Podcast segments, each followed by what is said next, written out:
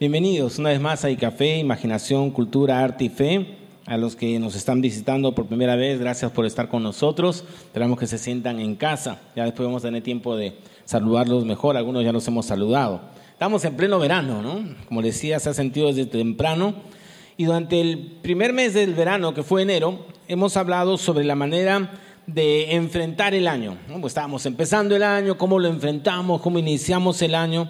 Y cuando estábamos hablando de cómo enfrentar el año, vimos varias cosas, pero el último tema que hablamos sobre cómo enfrentar el año tenía que ver con la familia de la fe, la mejor familia, la iglesia.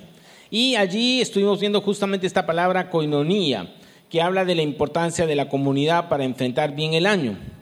Y entonces a partir de, ese, de eso que estuvimos hablando, estamos iniciando desde la semana pasada una nueva serie donde ahora nos vamos a enfocar en ese último aspecto, que es el aspecto de lo que significa vivir en comunidad. ¿Qué significa vivir en comunidad? Y la semana pasada lo iniciamos hablando de la comunidad que evangeliza, de la evangelización. Y no sé si se acuerdan de la frase que se repitió mucho. Somos una comunidad para evangelizar y evangelizamos para ser comunidad. Somos una comunidad para evangelizar y evangelizamos para ser comunidad.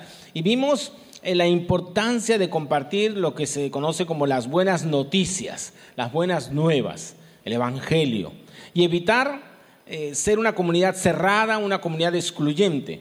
Vimos que tenemos que compartir el mensaje de Jesús, pero siempre movidos por el amor y no convertirnos en obstáculos por nuestro silencio o incluso por nuestra religiosidad. Y en esa misma línea, hoy vamos a ver otra faceta o rasgo de esta comunidad llamada la iglesia de la que somos parte y otra característica de lo que significa vivir en comunidad. Y conforme avanzamos en estas semanas, iremos descubriendo, recordando, eh, afirmando características y distintivos de la comunidad de fe de la que somos parte y nuestro lugar además dentro de ella. Así que el tema de hoy lo hemos titulado La alegría de servir. Creo que el tema de la alegría y el servicio deben estar siempre profundamente conectados. Si realmente queremos ser una comunidad de fe que muestre el carácter de Jesús, del Maestro, y que impacte a nuestra sociedad. Ahora, para entender esta idea, obviamente eh, debemos entender cuál es la naturaleza del servicio. ¿A qué nos referimos al servir en el contexto de vivir en comunidad, como iglesia? Porque en todos lados sabemos hay personas que son serviciales. Siempre hemos, nos hemos encontrado a veces con personas que se les reconoce por su inclinación natural a servir a los demás, tiene una actitud servicial. A veces esto lo encontramos, por ejemplo, en contextos laborales. Hay personas que trabajan en lo, en lo, que podríamos llamar la industria del servicio. Se les distingue como parte de sus características. Son lugares donde son personas muy serviciales. Por ejemplo, a veces encontramos, no siempre, pero encontramos a personas así en un restaurante, muy, muy atento, muy servicial.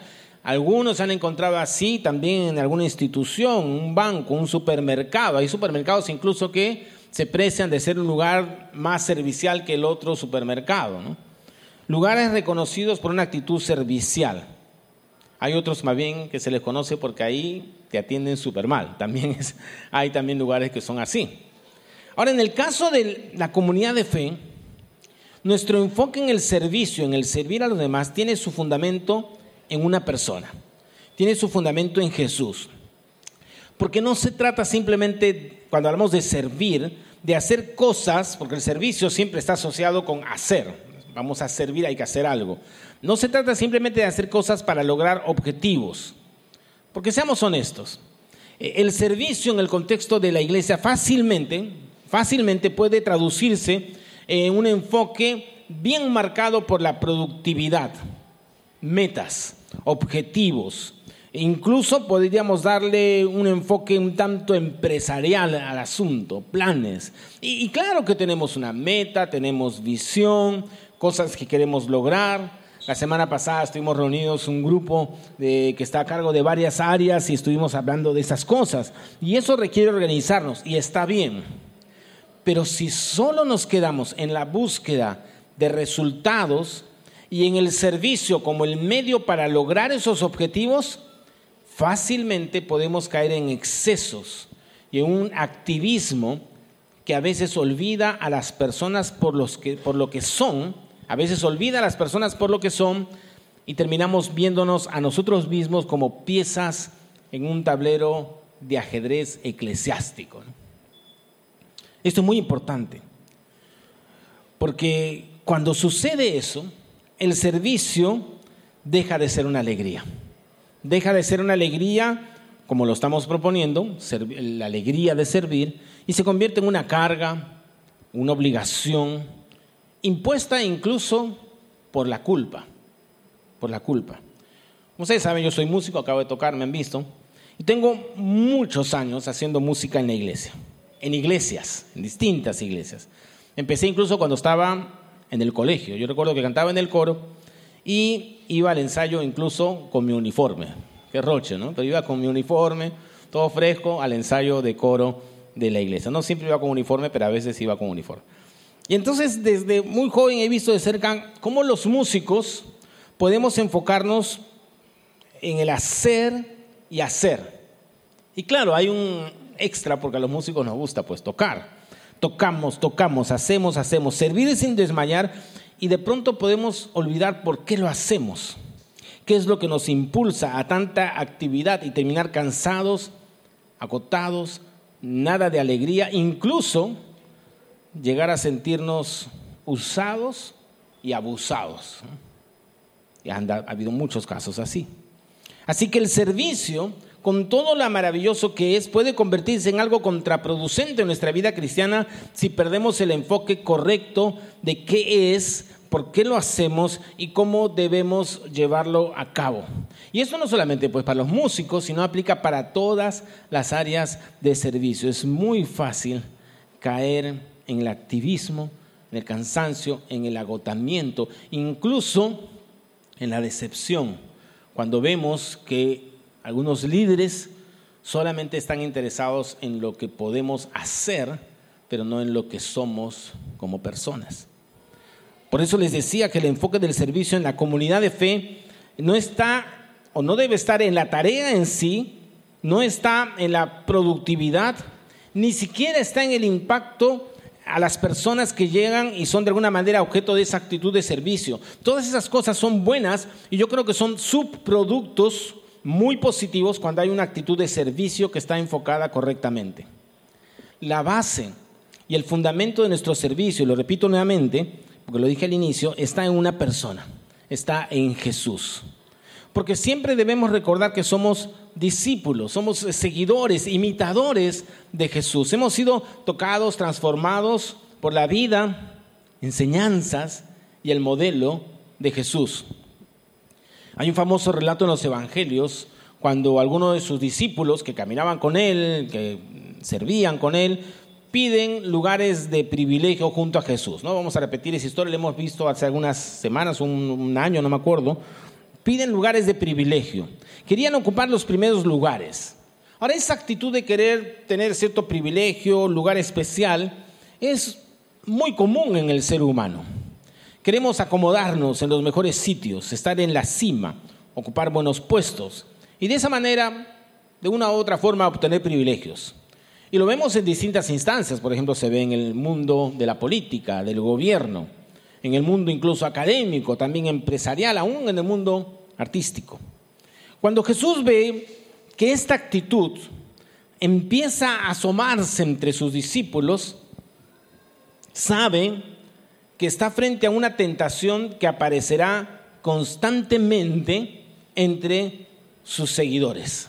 Porque escúchame bien, ser discípulos del Maestro no nos inmuniza contra las tentaciones del poder, del abuso y del usar a los demás para servirnos a nosotros mismos. Claro, dice, no, yo soy cristiano, sí, pero eso no significa que ya estás libre de esta tentación.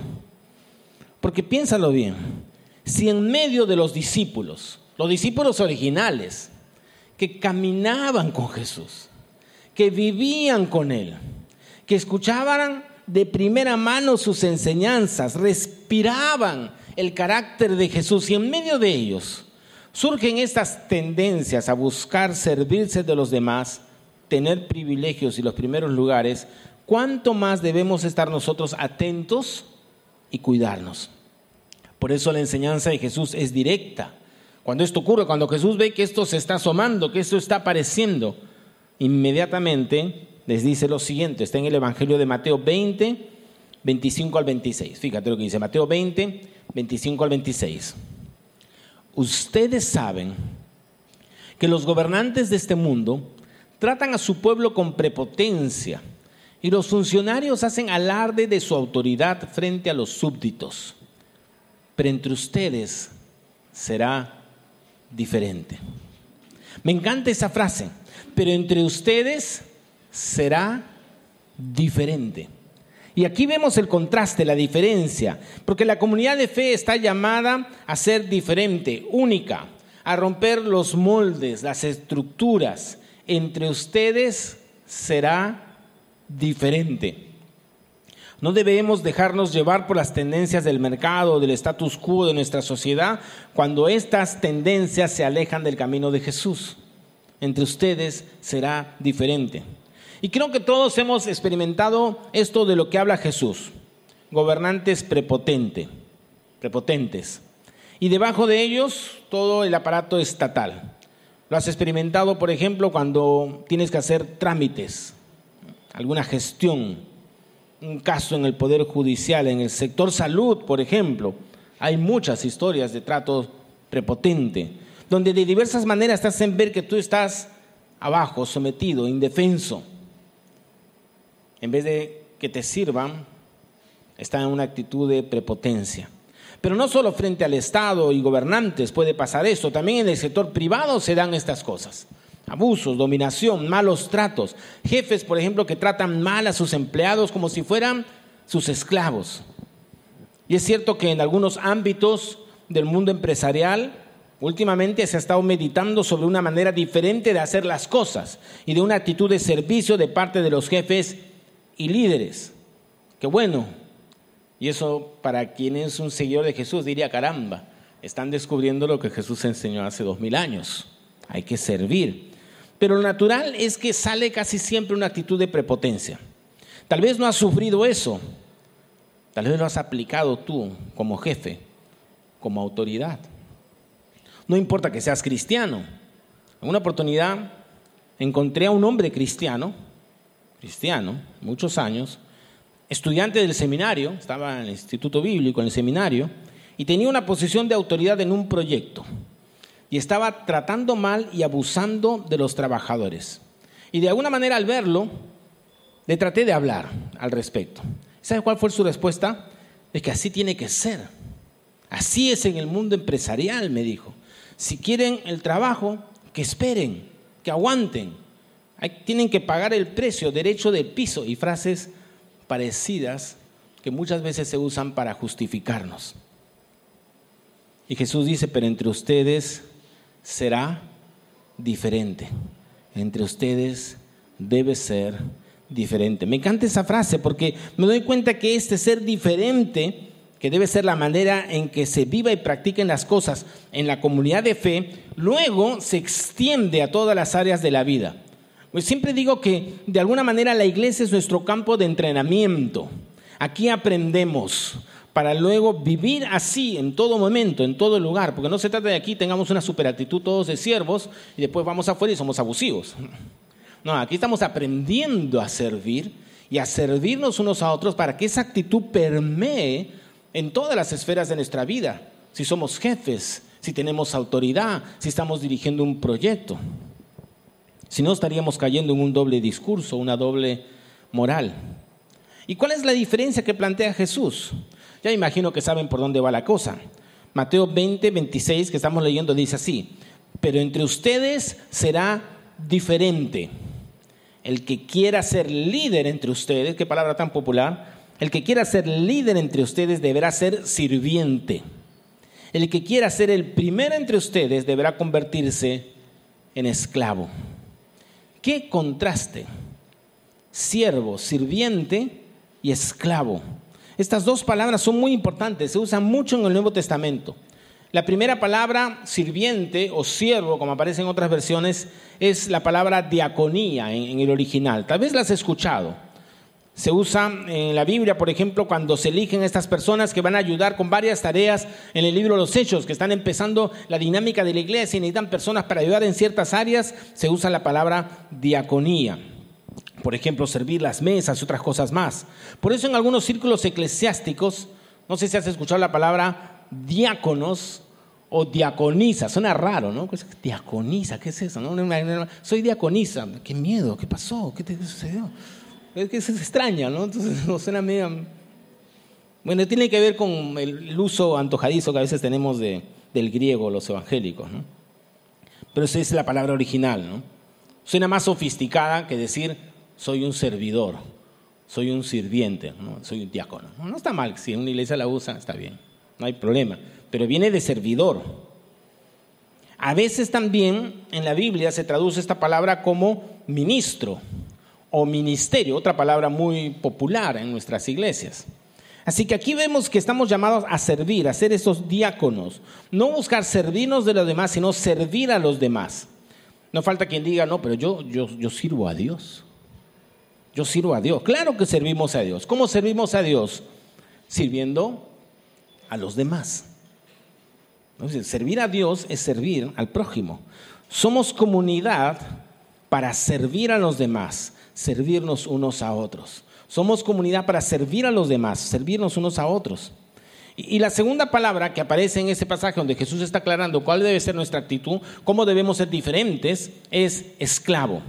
En el original es la palabra dulos. Es muy fuerte, porque ya hemos dicho varias veces el concepto de esclavitud nos choca como un concepto moderno, Claro que toda forma de esclavitud es incorrecta, pero aquí se usa para darnos cuenta cómo debe ser nuestra actitud hacia los demás. Debe ser intensamente servicial, que se asemeja a la de un esclavo que vive y existe para servir. Ojo, que esto funciona bien cuando es la actitud de todos en la comunidad de fe. De todos. Jesús está diciendo entre ustedes, entre todos ustedes, no dice entre algunos de ustedes, porque el problema es cuando esto es entendido y aplicado por unos cuantos y el resto no. Jesús no está diciendo entre algunos de ustedes. Jesús no dice entre los nuevos. Jesús no dice esto es para los que están empezando. No, esto es para todos. No importa cuántos años tengamos en la fe, cuánto conocimiento tengamos, cuántos talentos o dones o habilidades, o habilidades mostremos, el que quiera ser líder entre ustedes deberá ser sirviente y el que quiera ser el primero entre ustedes deberá convertirse en esclavo. Y luego viene lo maravilloso de la enseñanza de Jesús, porque Jesús no vino a traernos pesadas cargas, a darnos tareas imposibles, a rompernos la vida con sus demandas o a crearnos culpas. Él vino a mostrarnos un camino, cómo vivir. Y ese camino que nos enseña lo hace con el ejemplo. Él encarna todo aquello que enseña. Mira lo que dice Jesús entonces. Imiten al Hijo del Hombre, que era una manera que él tenía para referirse a sí mismo. Imiten al Hijo del Hombre, imítenme a mí, imiten al Hijo del Hombre, que no vino para ser servido, sino para servir y para dar su vida en rescate por muchos. Jesús tenía todos los derechos, todos los privilegios para ser servido. Él era el creador, el rey, el Señor, el Salvador, el Mesías prometido, el Hijo de Dios. Pero Jesús nos da el ejemplo de lo que significa el servicio. En un mundo donde muchos buscan ser servidos, que los demás hagan cosas para ellos, ser beneficiados, atendidos, Jesús rompe el patrón y dice y nos muestra con hechos que Él no vino para eso no vino para recibir el servicio, las atenciones, los privilegios, que además por derecho le correspondían, sino que vino con la actitud de un siervo, de un servidor. Jesús vivió no buscando lo suyo propio, sino nuestro bien. Y él fue verdaderamente un siervo que dio todo por amor. Pablo, escribiendo a la iglesia en Filipos, podía por eso decir, con confianza. Mira lo que está en Filipenses 2, 4 al 5. Leamos Filipenses 2, 4 al 5. Fíjate lo que dice. Que cada uno no busque su propio bien, sino el de los demás. Piensen y actúen como Jesucristo. Esa es la misma manera de pensar que les estoy pidiendo que tengan. Leámoslo otra vez. Que cada uno no busque su propio bien, sino el de los demás. Piensen y actúen como Jesucristo. Esa es la misma manera de pensar que les estoy pidiendo que tengan. Ese es el, el corazón del servicio en la comunidad de fe. No buscar nuestro propio bien, sino el de los demás. Otras versiones dicen, no buscando cada uno sus propios intereses. Otra versión dice, no mirando cada uno por lo suyo propio o por su propio provecho. En vez de eso, estamos llamados a pensar y actuar como Jesús. Y créeme, cuando hacemos eso, traemos alegría a la vida. Seguir los pasos de Jesús trae alegría a la vida, porque Él sabe que es más bienaventurado dar que recibir. Dios nos ha creado para amar, Dios nos ha creado para servir. Esta es la esencia de su corazón. Y cuando nosotros vivimos y pensamos y actuamos como Jesús, estamos siguiendo el diseño de Dios para nuestras vidas y eso da plenitud al corazón, alegra el corazón. La iglesia, la comunidad de fe, hace lo que hace por el ejemplo de Jesús. De la misma manera, cada uno de nosotros debemos entender que hemos sido llamados a ser parte de esta comunidad para actuar como actuaba el Maestro, para no ocuparnos solo de nuestros propios intereses, no significa que no tenemos que ocuparnos de nuestras cosas, pero no solo de esos intereses, sino también para procurar interesarnos en los demás. Somos comunidad para servir a los demás, servirnos unos a otros. Y aquí viene algo muy importante. La forma de enseñar de Jesús fue con el ejemplo. Y por lo tanto la forma de enseñar de la comunidad de fe, de quienes somos parte de la iglesia, debe ser siempre con el ejemplo. La única manera de ser la iglesia que Jesús quería que fuéramos es siguiendo el ejemplo de Jesús. Y al hacerlo, permitir que quienes van llegando, al ver nuestra conducta, nos imiten a nosotros que imitamos a Jesús. O sea, nosotros imitamos a Jesús y la primera reacción de las personas va a ser mirar cómo actuamos nosotros e imitarnos a nosotros. ¿Cuántos de nosotros podemos atrevernos a decirle a otro, imítame como yo imito a Jesús? no es fácil decir eso. Imítame como yo imito a Jesús. ¿Te atreves? E, es un desafío. El apóstol Pablo, que siempre daba grandes discursos y enseñanzas, termina uno de sus extensos escritos a la iglesia en Corinto, de sus cartas, diciéndoles, y ustedes deberían imitarme a mí, así como yo imito a Cristo. Se atrevió Pablo, pero es una responsabilidad. Pero marca la pauta. Imitarnos a nosotros como nosotros imitamos a Cristo. Si anhelamos realmente ser una comunidad de servicio, no tenemos otro camino que modelar esa actitud de servicio con nuestras propias vidas. No se trata solo de hablar del servicio, sino de servir. ¿Cómo pedirle a alguien que se une a la comunidad de fe que sirva si no nos ve servir a nosotros? ¿Cómo podríamos hacer eso? Las tareas pueden ser diferentes, pero todo cuenta como servicio, como diaconía, como servicio a Dios, porque servimos a Dios sirviendo a las personas. Muchas veces tenemos eh, la tendencia de espiritualizar las cosas. ¿no? Como les decía hace un instante, yo sirvo a Dios y no a los hombres. ¿no? yo sirvo a Dios, yo no sirvo a los hombres. Porque claro, estamos enfocando que hay que servir a las personas. No, no, yo no sirvo a las personas, yo no sirvo a los hombres. Este versículo sacamos, ¿no? Yo sirvo a Dios. Y sí, sé que hay un pasaje que dice algo parecido, pero míralo bien, Efesios 6, 7, cuando sirvan, háganlo de buena gana como quien sirve al Señor y no a los hombres. Ah, es distinto. Como quien sirve al Señor y no a los hombres. No estoy diciendo que debemos servir a Dios y no a los hombres o a las personas. Lo que no está, eh, lo que está hablando aquí es de la actitud. Primero lugar hay que hacerlo de buena gana, entendiendo que es al Señor a quien servimos en última instancia. Cuando estás sirviendo a alguien, cuando estás haciendo algo para ayudar a alguien, lo haces para el Señor.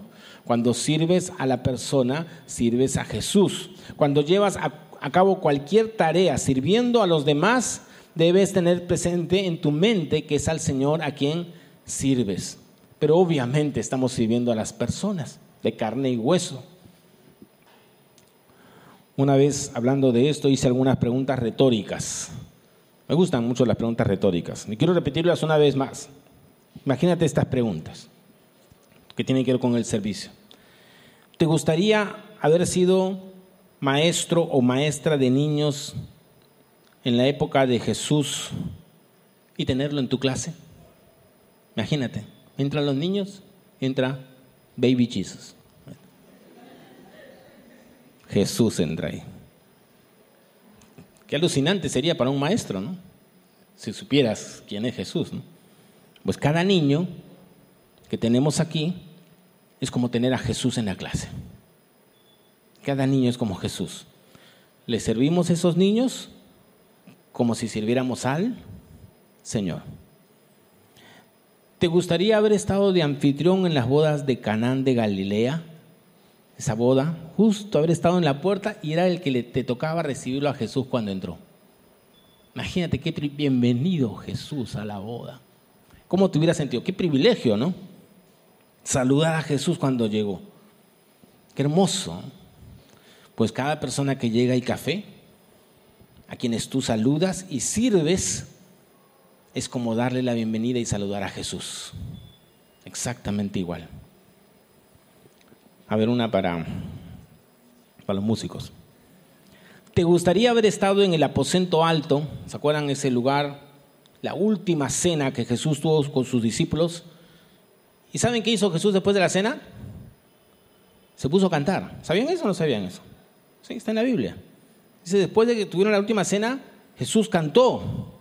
Imagínate cuando Jesús se puso a cantar un salmo. Imagínate que tú estuvieras allí, Jesús, te acompaño. Y le das, agarras tu salterio, porque no había guitarra, y empiezas a acompañar a Jesús mientras cantaba. Qué experiencia más extraordinaria para un músico, acompañar a Jesús mientras cantaba. Pues cuando con la música servimos a los demás guiándoles, es como hacerlo con Jesús. Es como si estuviéramos haciendo música con Jesús, sirviéndole a Él. ¿Captas la idea? Si en la multiplicación de los panes vieras de pronto a Jesús cargando una cesta, ¿qué harías? ¿Te gustaría haber estado allí en la multiplicación de los panes y peces y haberle ayudado a Jesús? Te ayudo, a ver, dame, yo reparto. ¿Cuántos hubieran corrido a ayudar a Jesús, no? pues todo lo que hacemos en el servicio, ayudando a los demás, aquí también lo hacemos como para el Señor, como si hubiéramos, como si estuviéramos sirviendo al mismo Jesús, si damos un café, si damos un, lo que sea que hacemos. Todo lo que hacemos en el servicio debe ser, como dice ahí, de buena gana y debe ser hecho con la conciencia que lo hacemos para el Señor y no para los hombres, aunque servimos a los hombres, pero sirviendo al Señor. Servimos a Dios sirviendo a los demás. Y eso es lo que nos llena de alegría, de gozo. ¿Por qué? Porque Dios nos diseñó para servir. Somos comunidad para servir a los demás, servirnos unos a otros. Ahora, ¿en qué puedo servir? Esa es la pregunta siempre, ¿no? Clásica. Algunos lo tienen claro, algunos van explorando. Pero en 1 Corintios Pablo dijo, hay diversas maneras de servir. 1 Corintios 12, 5. Hay diversas maneras de servir, pero un mismo Señor. Hay diversas funciones, pero es un mismo Dios el que hace todas las cosas en todos. Diversas maneras de servir. La palabra que usa aquí para servir la misma del relato del inicio, diaconía. Hay diversas diaconías, hay diversas formas de servir. Y eso es lo maravilloso de ser parte de, de la comunidad de fe. Somos tan variados, tan diferentes, pero tenemos al mismo Señor. Estamos unidos por un mismo Señor. Y esa variedad, esa diversidad que tenemos se convierte más bien en nuestra fortaleza. Y como café hemos visto a lo largo de los años que estamos como comunidad de fe, cómo se han ido multiplicando las oportunidades de servir. Yo recuerdo cuando iniciamos había dos, tres tareas y ya está. Pero conforme vamos avanzando en la obra de Dios, se van multiplicando las oportunidades, ayudar con los niños, por ejemplo, ya lo hemos mencionado, hay mucho por hacer allí. No se trata solamente de cuidarlos, sino de invertir tiempo, creatividad, energía en ellos, sembrar la palabra en sus corazones, hombres y mujeres que sirvan con los niños.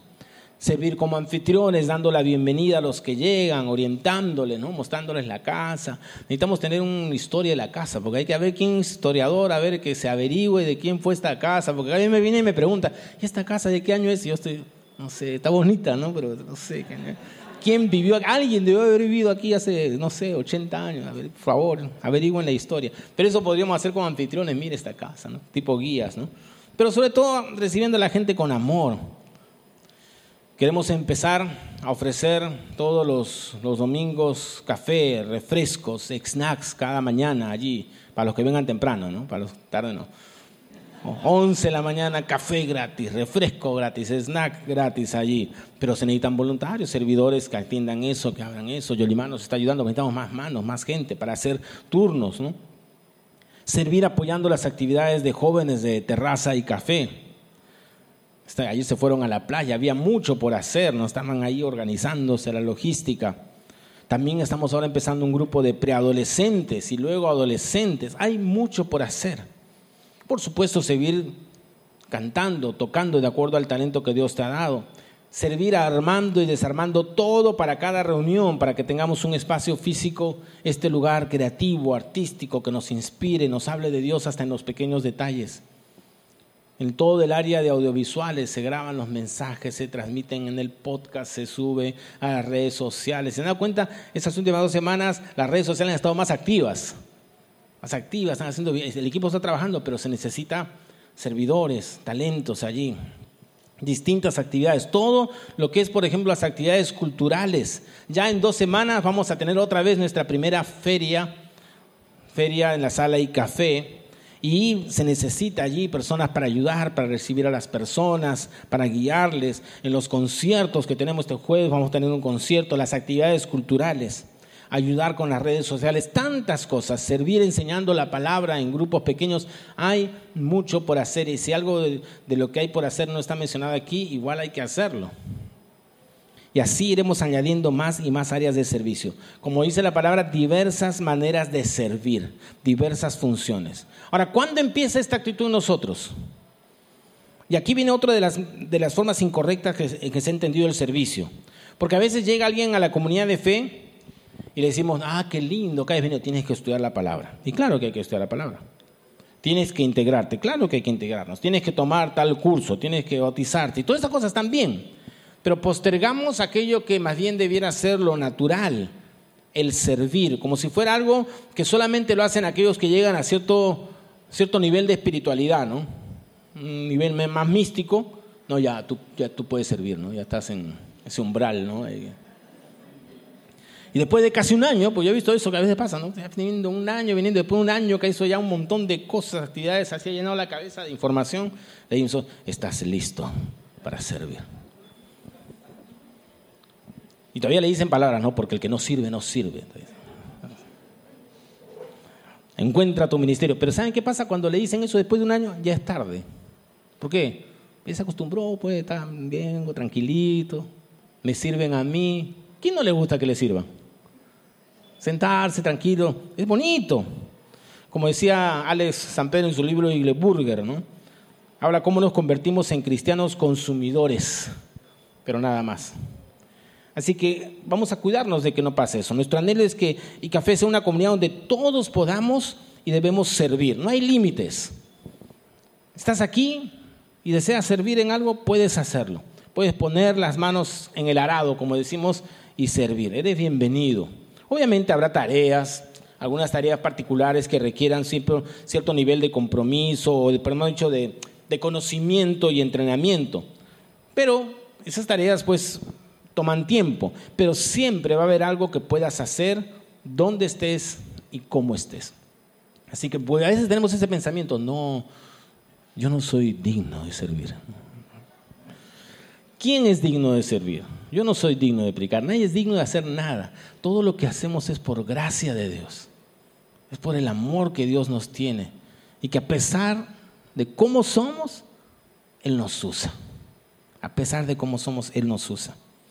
Así que cuando aprendemos la dinámica de una vida de servicio entre nosotros, buscando maneras de servirnos y ayudarnos unos a otros, eso, como decía, nos preparará para de manera natural extender ese servicio hacia aquellos que aún no son parte de nuestra comunidad de fe.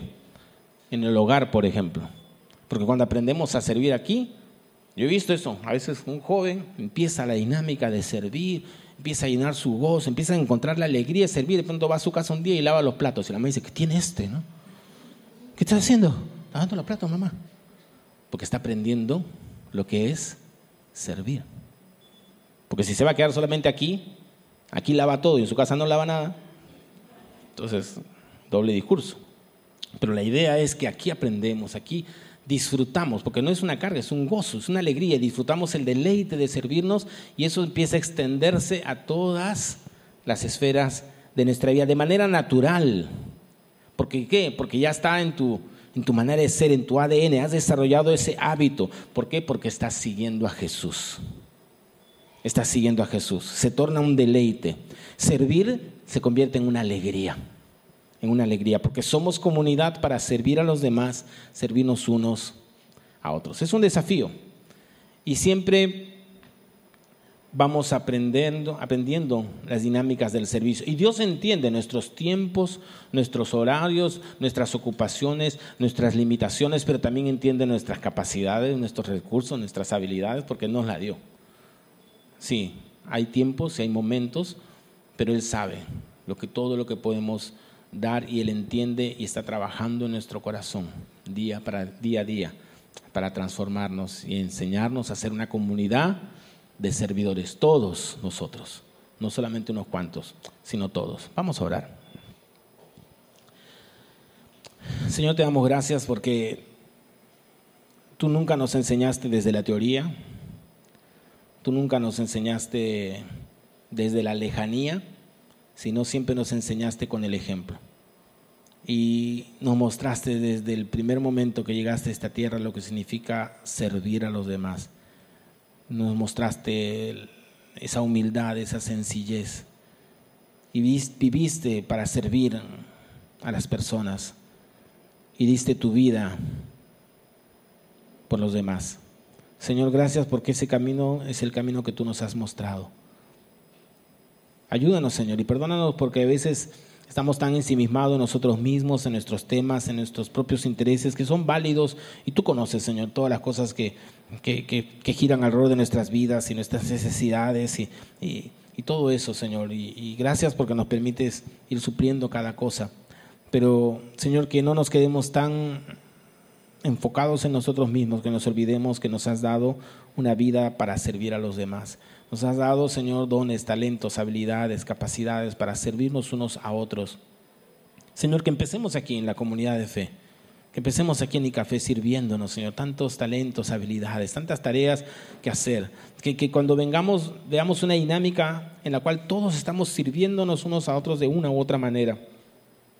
Y, Señor, que eso también luego se extienda a todas las esferas de nuestra vida, en nuestros hogares, en nuestros centros de estudio, en nuestros trabajos, Señor al punto que las personas puedan decir por qué actúan así. Y allí podamos decir, es que nosotros imitamos a Jesús. Y podamos apuntar hacia ti, Señor, no a nosotros mismos. Todo lo que podemos hacer es por gracia tuya. A pesar de cómo somos, tú sigues usándonos, sigues diciéndonos, ven y sígueme. Y aquí estamos, Señor, dispuestos a seguirte, a servirte, y te servimos a ti sirviéndonos unos a otros. Ayúdanos, Señor avanzar y que podamos realmente ser esa comunidad que sirve a los demás y que impactamos de esta manera también a las personas que llegan. En el nombre de Jesús. Amén.